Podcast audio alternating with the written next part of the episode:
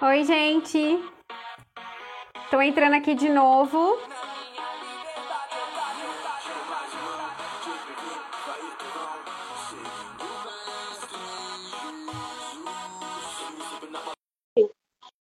Deu algum probleminha que ele não conseguiu entrar. E aí, Sara, tudo bem? Oi, Igor. Olá, tudo bem? Tudo. Bem. Então vamos começar a nossa live aqui. Vou baixar a música. um pouquinho aqui, peraí. Galera, sejam todos bem-vindos e bem-vindas a mais uma live aqui na página da estuda.com. Hoje, 12 de agosto de 2021, estamos a exatos 100 dias para o Enem. Como é que tá a expectativa aí, galera? Comenta aí. E, eu sou Gisele Teixeira, eu sou da, do time de marketing e eu tô aqui com você nessa jornada 100 dias rumo ao Enem. Se você acompanhar a gente aqui, você vai receber várias dicas. E eu não vim sozinha, eu vim aqui com o professor incrível Igor Brasil, que é professor de matemática e raciocínio lógico, e ele vai estar com a gente nessa jornada também. Apresente, é, Igor. Oi, Gi, tudo bem? Gente, boa noite. Tudo bem. Meu nome é Igor, sou professor de matemática e raciocínio lógico. Já ensino para Enem, concurso público, vestibulares há 12 anos, esse é o 12 ano, na verdade. E a gente está aqui para conversar um pouco sobre os nossos 100 dias para o Enem, né, Gi? 100 dias para o Enem, o pessoal começa a ficar um pouco nervoso, começa a ficar um pouco mais ansioso. Então, a gente está aqui para conversar sobre essa preparação final, né? Bom, em primeiro lugar, eu gostaria de agradecer você fazer parte com a gente nessa parceria. E o Igor está aqui porque, além dessa live de hoje, que ele vai dar várias dicas incríveis para vocês, ele também foi nosso parceiro num conteúdo exclusivo que a gente criou para o nosso Team Estuda preferido, que são é, coisas que você precisa saber sobre o Enem. Então, o Igor ele estava junto com a gente na preparação desse material, toda a equipe preparou um material incrível, com vários professores convidados. E eu queria que o Igor falasse um pouquinho o spoiler de, do que, que vai ter nesse, nesse material. Bom, Gi, o que, que a gente preparou nesse material? A gente fez o seguinte: a gente conversou, os alunos eles escutam muito é, é, professores falando sobre a própria disciplina, sobre a matemática, o professor de física falando sobre a física.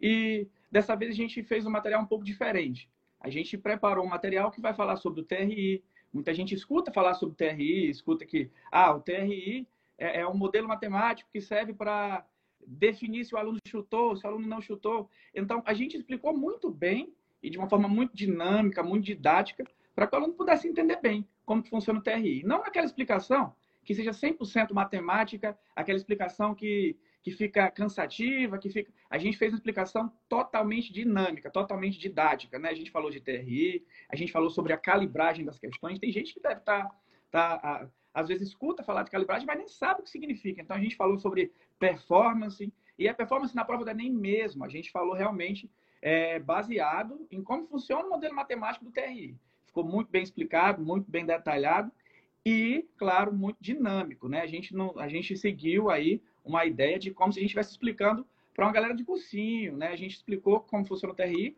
sem ser aquela, aquela, aquela explicação engessada. Então tá bem bacana uhum. esse material desses 100 dias aí para o Enem.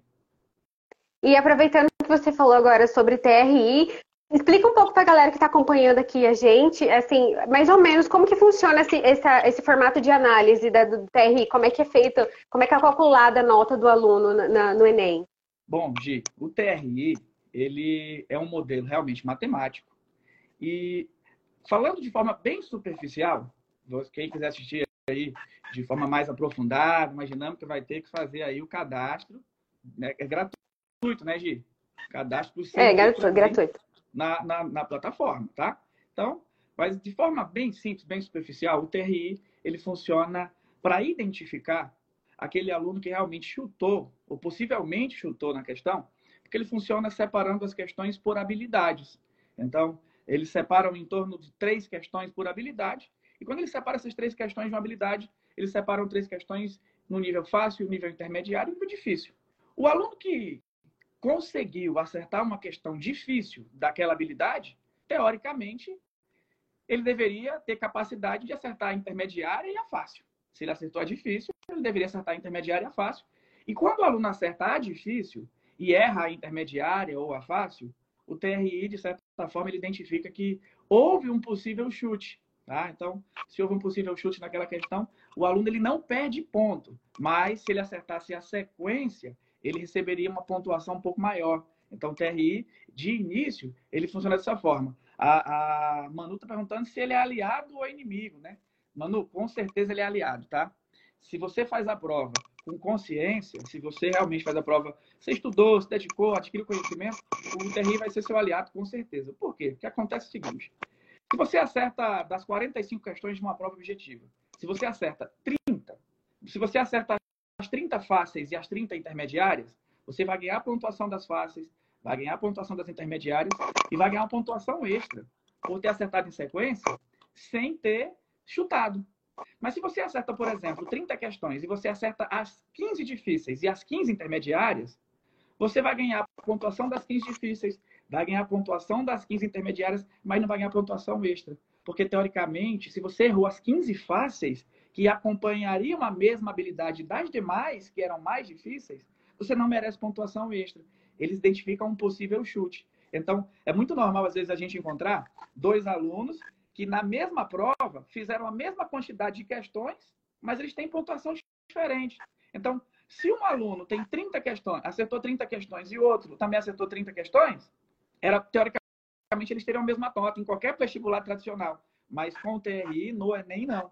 No Enem, eles acertam 30 questões, mas eles possivelmente vão ter pontuações diferentes. Eles só vão ter a mesma pontuação se eles tiverem acertado as mesmas questões. Uhum.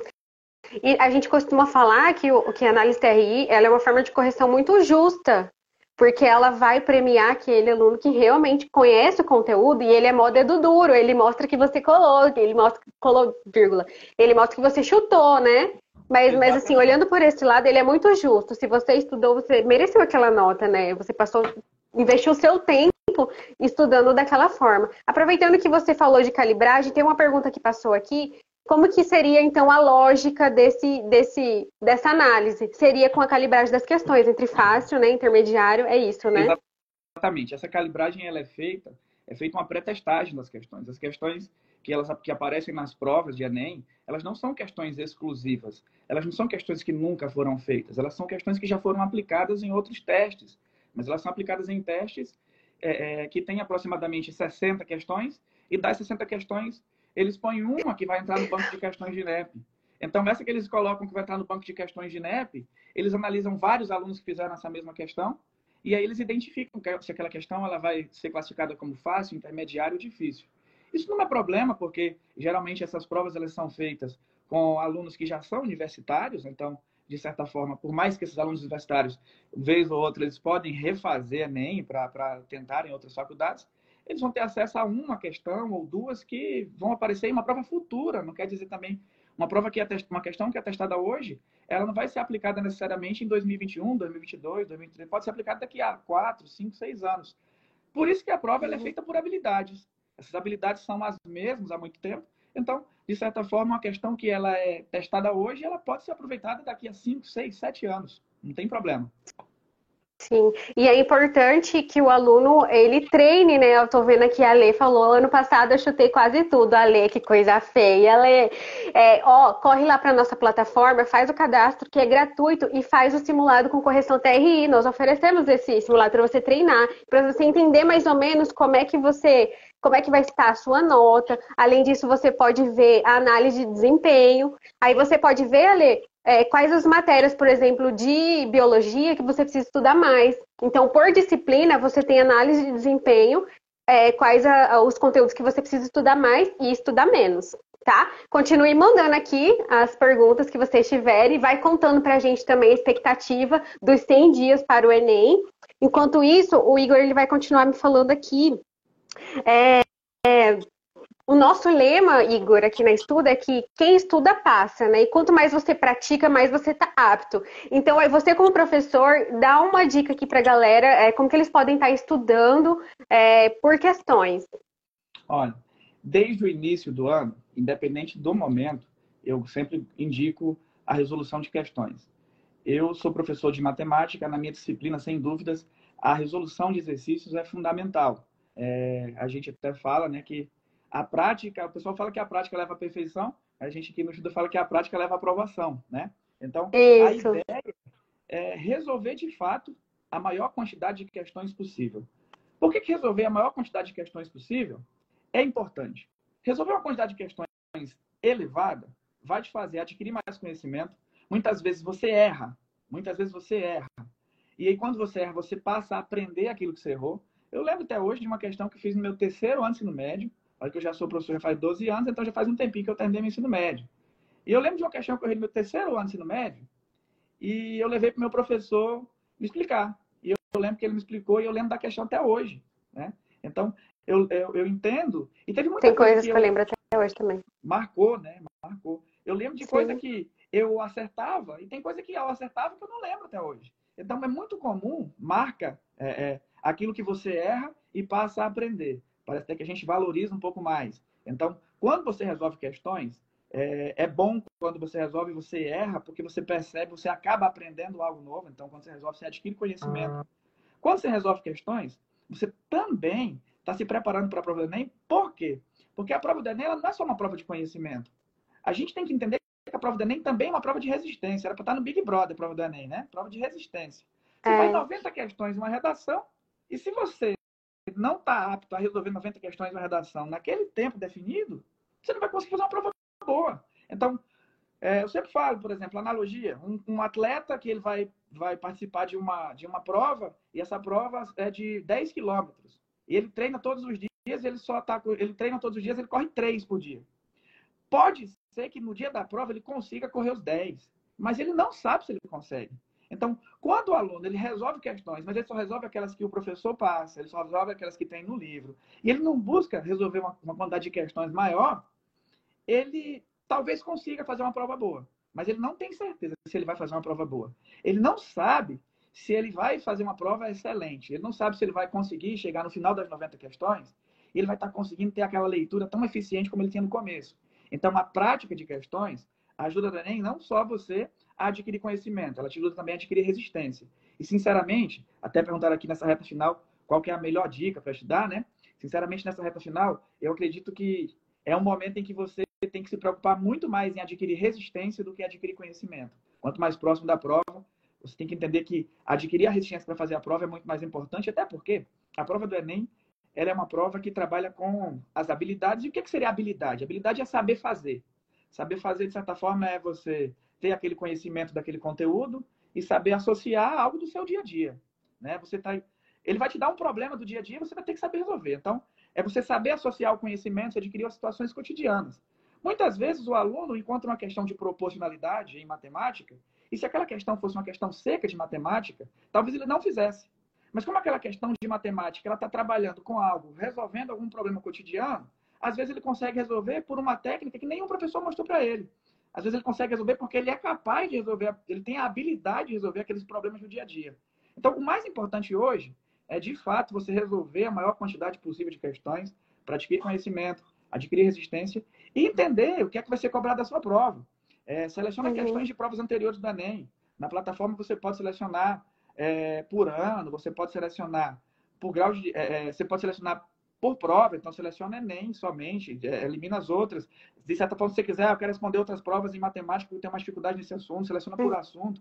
Então, uhum. o importante E lá no nosso responder... filtro, isso, lá no filtro você pode escolher das fáceis, médias e difíceis. Então começa pelo filtro das fáceis e aí vai é, e, é, e, vai aumentando o nível até que você esteja preparado. E, e outra coisa que é muito importante que você estava falando é que às vezes é, o cálculo o estudante sabe fazer, mas aqui, quando, vê, quando ele vê a prova, aquele enunciado, às vezes ele não sabe interpretar o que está pedindo. Ah, mas aqui, o que, que será que é para calcular? É a moda? É a mediana? É, sabe? Então, isso é muito importante. Qual é a dica que você dá para os alunos na hora que ele está lendo ali aquele enunciado, para ele, ele ter uma noção do que, que o enunciado está pedindo, né? Perfeito, perfeito.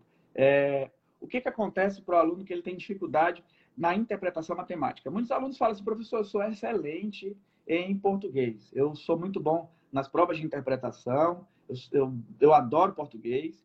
Na parte de matemática, eu gosto da questão de matemática que só tem o cálculo, mas quando é uma questão de matemática que tem o texto, eu tenho às vezes dificuldade na interpretação. Eu não consigo compreender o porquê que eu tenho essa dificuldade. já que eu sou tão bom em português, eu consigo interpretar bem, e sou bom em matemática, sei fazer cálculo muito bem.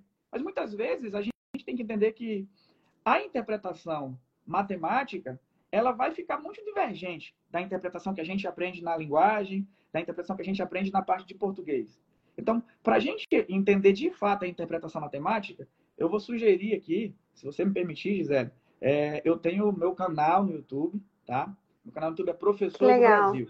É, e no meu canal eu tenho alguns vídeos de raciocínio lógico, tá? O que é o raciocínio lógico? Raciocínio lógico é, vou, vou, vou dar uma resumida, raciocínio lógico é a gente ter a capacidade de organizar de organizar a, a, uma pergunta e transformar aquilo em solução. Então, o raciocínio lógico é, é de fato o, o, algo que, que encaixa perfeitamente nas habilidades do Enem. Então, quando o aluno começa a entender lógica proposicional, anota aí, você que está em casa, que quer está com dificuldade de interpretação, ó, lógica proposicional. Tem um vídeo bacana lá no, no canal que é resolvendo problemas lógicos, tá? Como você nunca mais vai errar questões de problemas lógicos. Então, a ideia é a seguinte: você tem um problema e como é que você vai transformar aquele problema em solução? É, é, são várias estratégias onde você vai montar vários diagramas. Às vezes você monta mentalmente para facilitar a sua resolução. Tem muito, existem muitas questões que o aluno ele sabe fazer, mas ele não sabe iniciar, ele não sabe dar aquele pontapé inicial. Então, muitas vezes, a, a transição entre a interpretação e a resolução é o pontapé inicial. É como é que você vai montar aquilo dali? Muitas vezes o aluno lê a questão e fala assim: Nossa, eu tenho certeza que eu sei fazer essa questão, mas eu não estou conseguindo iniciar. Eu tinha esse problema na redação. Eu tinha um tema, eu sabia que eu entendia muito sobre o tema, mas eu não conseguia introduzir a redação. Então, a, a, o momento entre a interpretação da questão e a resolução, aquele momento intermediário, vai ser o momento em que você realmente precisa usar aí o raciocínio lógico, qual é o dispositivo que você vai utilizar. Então, eu vou indicar raciocínio lógico, tá? Lógica proposicional, para quem gosta de, para quem está achando que precisa. Oi? Caiu a minha internet? Oi? Travou o. Travou? Travou um Melhorou? pouquinho. Uhum. Melhorou. Vamos lá. Então. É, eu vi. Eu... Pode, Pode falar. Pode onde, continuar. Onde parei? Eu Travou onde parei. um pouquinho. Travou novamente? Não, voltou. Pode continuar. Voltou? Então, tá falando do raciocínio lógico. É, o que eu indico para que o aluno possa, aluno que tem dificuldade de interpretação, é de fato ele, ele analisar lógica proposicional, tá? Eu tenho um vídeo uhum. lá que é resolvendo problemas lógicos, tá? São a parte de problemas lógicos. Foi o meu primeiro vídeo do canal. E, na verdade, esse foi o primeiro vídeo porque eu sei que as pessoas, elas precisam, antes de aprender matemática, elas precisam aprender a organizar o raciocínio. Então, o que, que elas estão lendo, como é que elas vão começar, como é que elas vão dar o pontapé inicial na resolução. Então, acredito que entender é, é como funciona a matemática vai ser muito mais importante. Estou vendo uma pergunta uhum. importante aqui, Di, que é da uhum. Manu. A Manu está perguntando se, se eu acho que decorar as fórmulas matemáticas é um bom caminho para seguir, né? Olha, Manu, eu não sou muito adepto do, do decoreba. Eu gosto muito de deduções. Mas, obviamente, que existem fórmulas que são bacanas se você decorar. Principalmente as fórmulas de geometria plana e geometria espacial. Tá? As fórmulas de geometria plana e espacial, quando você decora, você acaba tendo aí uma agilidade maior na hora de resolver questões. Mas o seu foco na hora de estudar não deve ser assim. Antes de resolver questões, sair para decorar as fórmulas. Você talvez possa é, é, decorar as fórmulas naturalmente resolvendo questões. Monta o seu formuláriozinho do lado, vai resolvendo exercícios, vai vendo que fórmula que você usa, vai chegar um momento em que você não vai precisar mais olhar, né? É igual quando a gente vai aprender o nome de alguém. Por exemplo, conheci a Gisele e eu, ela tinha dito que o nome dela era Gisele. E várias vezes, quando eu ia conversar com ela no WhatsApp, eu tinha que olhar, eu, eu conversar, eu, eu já ouvi Gisele estuda. Então eu tinha que olhar, eu escrevia estuda que era para lembrar o nome dela. Então às vezes a gente vai acabar lendo. E hoje eu lembro naturalmente o nome da Gisele. Criando associações, né? Isso, exatamente.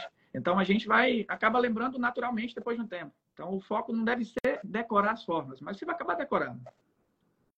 Uhum, naturalmente.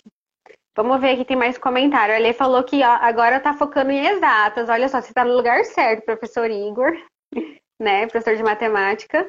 Ela está falando aqui, eu sou muito de humanas, eu também sou muito de humanas. Inclusive, eu participo de alguns grupos. Seu eu posso, né? Eu participo de alguns grupos na, na, na, no Facebook de alunos e teve um aluno que colocou lá, ah, eu quero fazer tal faculdade, mas essa faculdade tem matemática, não tem como fugir, né?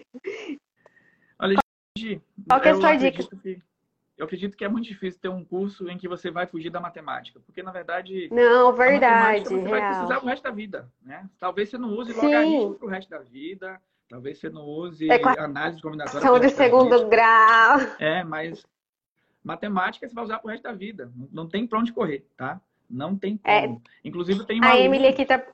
Pode falar. Desculpa. Tem alunos de concurso público que hoje em dia estudam para concurso e eles falam: ah, professor, eu fui cursar direito para fugir de matemática e aí na prova do meu concurso cai matemática, agora eu vou ter que aprender tudo de novo. Então acontece também. Não tem para onde correr. matemática, não tem para onde correr não. Não tem. É, a Emily aqui falou assim, a abordagem em matemática no Enem segue a mesma lógica todos os anos. É, eu acho que ela se refere da, da, forma de correção do TRI. Já tem bastante, faz tempo que é pela TRI, né? Tem alguns anos já. Olha, é, a lógica da prova de matemática não mudou. Desde, na verdade, antes do, do, do Enem, do, do, Enem ser acesso à universidade, a gente tinha aquele Enem antigo que era com 68 questões, se não me engano, e a lógica era a mesma do que é hoje, né? Mas hoje a diferença é que você tem uma quantidade de questões muito maior e o que é cobrado acaba sendo o quê? Acaba, hoje acaba sendo cobrado uma quantidade de conteúdos muito maior. Mas hoje a lógica sempre foi a mesma. Sempre foi a mesma. Sim. A lógica é sempre em cima da, do quê? Das habilidades, né? São 30 habilidades de matemática e dessas 30 habilidades eles nunca fugiram dessas 30 habilidades. São aqueles cinco eixos, 30 habilidades. Uhum. De matemática, nós temos sete competências. E essas sete competências Nossa. são as sete competências desde o início da prova do Enem. Não, não mudou. Os conteúdos não mudaram. A diferença é que, em um ano, a nota, de, a nota máxima de matemática é uma, e em outro, a nota máxima de matemática é outra, mas é que a ideia da prova do Enem é que, se o aluno acerta 45 questões, ele não vai tirar necessariamente mil prova do Enem tem essa, essa ideia, né? A única prova que você pode tirar de zero a mil é a redação, né? Na Sim. prova de matemática, você não tira de zero a mil. Zero é um parâmetro para a nota mínima, mil é um parâmetro para a nota máxima. Mas se o aluno acerta todas as questões, não quer dizer que ele sabe tudo de matemática. Ele acertou as 45 de matemática. Não significa que ele sabe tudo de matemática e já pode sair dando aula. Não é isso. Quando ele acerta as 45 questões da prova de matemática de 2021, significa que ele sabe tudo da prova de matemática de 2021. Então, uhum. não significa necessariamente que ele merece um mil. Às vezes, aquela prova ela vale aí um 970, um 980. E se ele não acertar nenhuma, ele zera? Tipo... Depende, depende. Se ele não acertar nenhuma, mas ele marcar o gabarito e ele errar todas, ele não vai tirar zero. Ele vai tirar a nota mínima daquele ano, que fica oscilando entre 300, 350. Então, Entendi. se ele não acertar questões, se ele não acertar questões, mas ele marcar o gabarito, preencheu todo, ele não vai zerar, ele vai tirar a nota mínima daquele ano. Mas, se ele faltar a prova de matemática, ele vai tirar zero.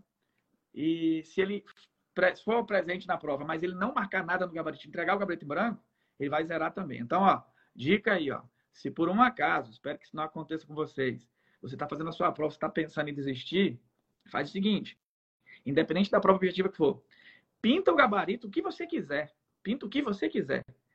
Mas entrega o gabarito pintado, tá? não deixe questão em branco, porque questão em branco é questão que vai realmente valer zero aquilo dali. Então, Sim. muitas vezes o aluno não sabe dessas informações também, né, Gia? A gente esclareceu muito bem é. no nosso, na nossa organização do Enem 100 dias, tá? É, porque às vezes você está fazendo a prova e você fica preso naquela questão que você não consegue, não conseguiu resolver, e aí tem um tempo, né, professor, para responder cada questão. Então, se você perde muito tempo naquela que não sabe, talvez o interessante passa para a próxima, e, e aí depois você volta nela tenta analisar ali e, e, escolhe a melhor resposta, né? Apesar do TRI, ele tem um, ele é a prova de chute, ele sabe quando você chuta, é, é melhor que você analise e pense qual daquelas questões poderia ser resposta plausível, né? Para você não zerar naquela, naquela matéria, naquela questão. É, Hoje, a... muitas vezes, muitas vezes, é, por exemplo, eu, por ser professor, talvez não tenha tanta validade que eu vou falar agora, mas eu espero que a galera entenda. Muitas vezes eu vou responder uma questão e eu só observo a questão, e quando eu observo, Não acontece com todas, mas em alguns momentos acontece isso. Eu só observo e eu já imagino qual é a resposta daquela questão. Mas eu já imagino qual é a resposta porque eu tenho experiência resolvendo questões. E na maioria das vezes bate, tá? Quando eu percebo assim, eu imagino, oh, acho que a questão vai ser essa, acho que a resposta vai ser essa. Nem li mais ou menos, olhei por cima. Não é que eu faço o cálculo de cabeça, é que às vezes, por experiência, a gente já imagina qual seja a resposta correta. Às vezes uma mãe ela tem cinco filhos, um quebrou um copo. Ela olha para os cinco, ela não precisa nem perguntar, ela olha, ela já imagina qual quebrou aquele copo ali, né? Sim. Então, quando a gente começa a adquirir experiência resolvendo questões, até nisso a gente ganha, né? Até nisso aí a gente consegue tirar vantagem. É, vou aproveitar isso que você falou para fazer uma pausinha e convidar você para ir agora na nossa plataforma. Você pode cadastrar gratuitamente e treinar algumas questões lá no plano freemium. E também tem, a gente está com uma super promoção no plano aprovado e no gabaritei para você fazer questões ilimitadas. Tá? Tá com uma super promoção para você passar, porque ainda dá tempo, né, professor? Ainda tem 100 dias para você estudar. Né? Corre lá. Vamos voltar aqui para a pergunta da, da Fê. Ela disse: Acho que é importante dizer que mais importante do que resolver questões é corrigir as que estão erradas. Correto. Porque aí quando você vai ver a questão comentada, corrigida, você entende por que, que você errou. E aí você sabe na próxima que você for resolver, né, professor, você já, já, já sabe o que, que você tem que fazer diferente, né? Perfeito. Quando você está resolvendo questões, as questões que, que você acerta, elas servem como combustível. São elas Sim. que vão te motivar a continuar fazendo muito mais. E que você acerte o máximo possível. Né? Mas quando você erra, se você deixa aquela questão que você errou para trás, você está perdendo a oportunidade de consertar um erro que você com certeza tem. Então, quando você acerta a questão, beleza, ela vai valer como um, um pontinho a mais para você, né? um combustível a mais. Mas quando você erra, se você errou a questão e você não identificou seu erro, você está resolvendo questões da maneira errada está resolvendo questões para passar tempo. Você não está resolvendo questões para adquirir uma alta uhum. performance, para acertar muito mais depois. Então, a ideia de resolver questões o máximo possível é: você vai resolver para adquirir resistência, resolve muito, resolve 45 de uma vez sem parar. Depois você olha as que você errou. As que você errou, você, obviamente, que vai buscar aí a correção, como é que você deve fazer a correção, para que você, aqueles erros que você cometeu, você passe a não cometer mais, você adquira um conhecimento a mais. O conhecimento vai estar tá aí, tá? Quando a gente fala errando que se aprende, a ideia é essa. Você Sim, errou, é super real. Não é clichê, né? Passar, né? Você não vai aprender nada. Uhum. Se você errou e buscou saber o porquê que você errou, como seria o jeito certo, você com certeza vai adquirir um pouquinho mais de conhecimento. Então, sem dúvida, focar nas que você errou é importante também. E lá na nossa plataforma, a maioria das questões são comentadas, né? Então, quando você vê que, que não deu certo, dá uma olhadinha lá. Se ela não tiver comentário, conversa lá com, com a galera do suporte para a gente ver se a gente consegue né, fazer alguma coisa. Perfeito. A Manu já perguntou, né? Você viu? Você acha que decorar formas resolve? Quais as áreas de matemática mais caem no Enem? Olha, lá na nossa plataforma tem a estatística do que mais cai de cada matéria, né, professor? Mas assim, se você quiser comentar aqui as que mais caem. Olha a coisa interessante. A gente faz a separação estatística daqueles conteúdos que mais caem, e isso é muito relevante. E, mas de antemão, a gente tem que entender que matemática vai ser uma escadinha, né? Para você entender um conteúdo, você tem que entender os conteúdos que o antecedem, você tem que entender os pré-requisitos. Então, vamos supor um aluno que hoje não estudou nada de matemática. Ele tem dificuldade total, ele acha que não vai acertar nada, ele acha que não sabe nada de matemática. Sem dúvidas, para fazer uma boa prova do Enem, busque resolver a maior quantidade possível de questões de matemática básica, aqueles conteúdos que você viu no ensino fundamental, do sexto ao nono ano. Esses conteúdos vão fazer total diferença. Apesar do Enem ser exame nacional do ensino médio, se você dominar bem a parte de matemática do ensino fundamental, você já vai fazer uma prova boa, não vai ser uma prova excelente, vai ser uma prova boa. Se você, nesse, nesse momento, ah, não estou bem em matemática, e se você for focar na matemática do médio, você vai ter dificuldade até para entender. Talvez é, até você sinta desmotivado para continuar estudando, porque realmente a matemática do médio ela exige que você saiba, que você domine a matemática do fundamental. Então, entender a matemática do fundamental nesse momento acaba sendo mais importante. Se você sabe que tem dificuldade em algum conteúdo de matemática do fundamental, ou se você não sabe, busca identificar, faz lá, seleciona 10 questões de cada tópico de matemática básica e resolve aí 90 num dia, 90 em outro. Aí perceba quais você errou mais. Você percebeu aquele que você errou mais, foca naquele tópico lá, foca naquele assunto, busca videoaula, vai no cursinho, pergunta para o professor, vai na escola, para você realmente dominar aquele assunto, para você não deixar nenhuma brecha em matemática básica.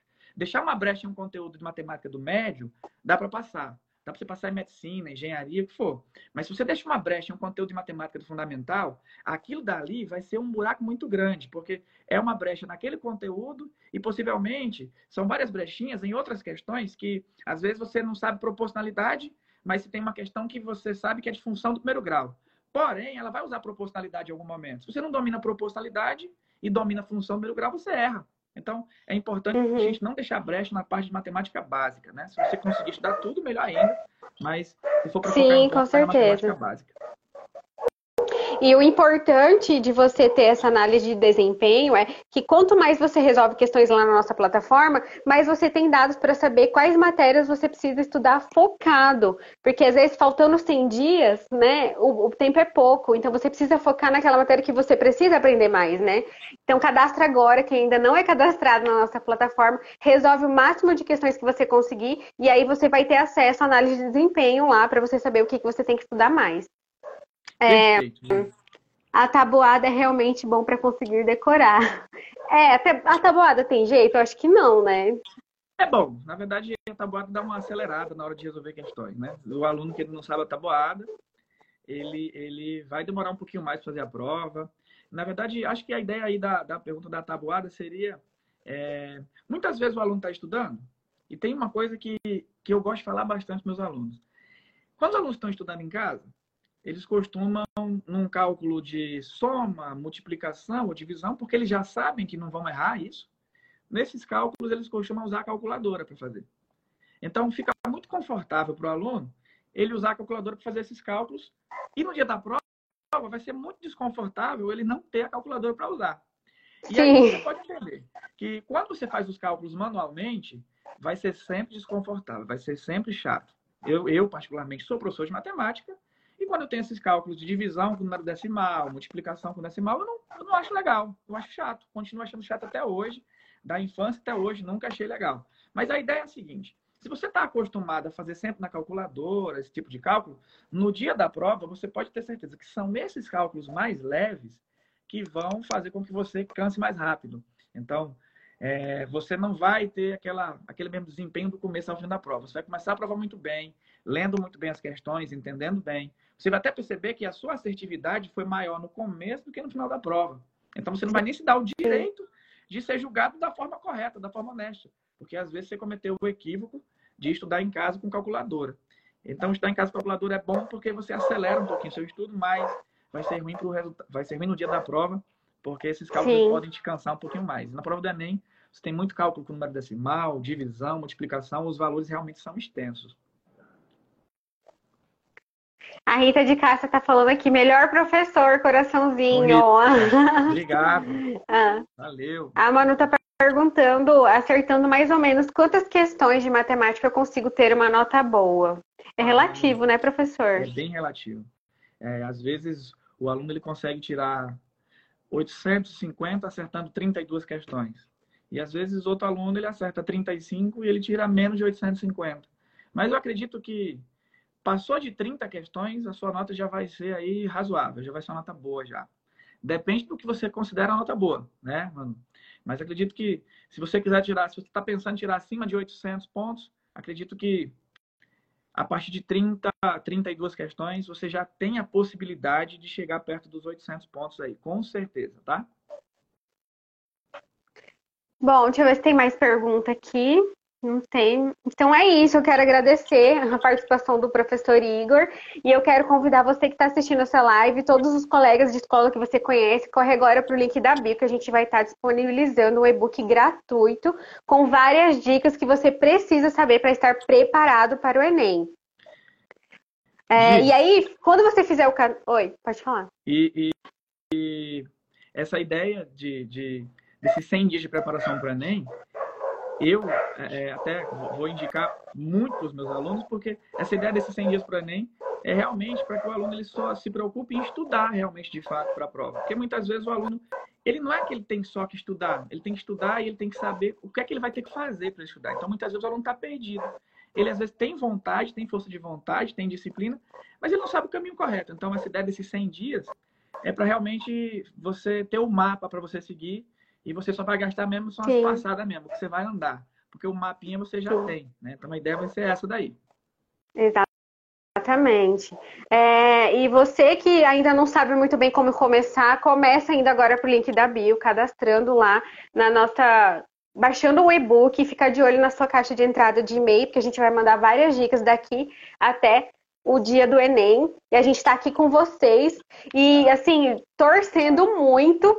E entra agora lá. E tá, tendo, tá rolando também um super desconto também. Ah, essa Obrigada, professor. Parte é boa. É... Essa parte é boa, né? Essa parte é importante. Hum. Então, vamos aproveitar, né? Esses 100 dias finais aí, com desconto, o pessoal que já vem gastando o ano todo. Então, um desconto nessa reta final é ótimo, excelente. Obrigada. Oi, Talu! Deixa eu ver como é que salva aqui. Você sabe como que salva? Minha primeira live, tô nervosa. Eu também não. Eu não. Tô perdido. Pra salvar, acredito que hora de encerrar. Gi, vou Oi. agradecer pelo convite do Estuda, né? É, vocês me convidaram desde a época para a gente poder fazer e explicar como é que funciona a correção da prova. É, muito obrigado pela confiança no meu trabalho. Gosto demais de conversar com vocês. Vocês têm uma energia excelente. Gostei demais da live, de participar com vocês aqui. E eu espero que vocês consigam transmitir também para os alunos do Estuda, para quem, quem usa a plataforma, essa energia. Se vocês conseguirem, esses alunos aí com certeza não vão cansar no dia da prova, não. Né? Eu gosto demais de, de, de, conversar sobre Enem, de conversar sobre, sobre TRI, sobre calibragem das questões. E acredito que esse material que a gente produziu vai ser de muito valor para o aluno que utilizar, tá? Vai fazer toda a diferença. O aluno que utilizar, depois da prova, eu gostaria muito que eles nos procurassem, né? Para dizer se realmente o material Sim, foi útil. Se deu certo. Bom. E a gente quer comemorar junto, né? Com certeza. Para comemorar mais ainda. A gente pode fazer a live da comemoração aí depois. Sim, com certeza. Obrigada, Igor. Gui, muito obrigado, tá? Abraço grande, gente. Obrigado aí pela presença na live. A gente espero que vocês acompanhem o nosso material nos 100 dias para Enem. Sucesso, bons estudos para vocês aí nesses 100 dias, tá? Nessa reta final. Tudo de bom. Valeu. Valeu. Tchau.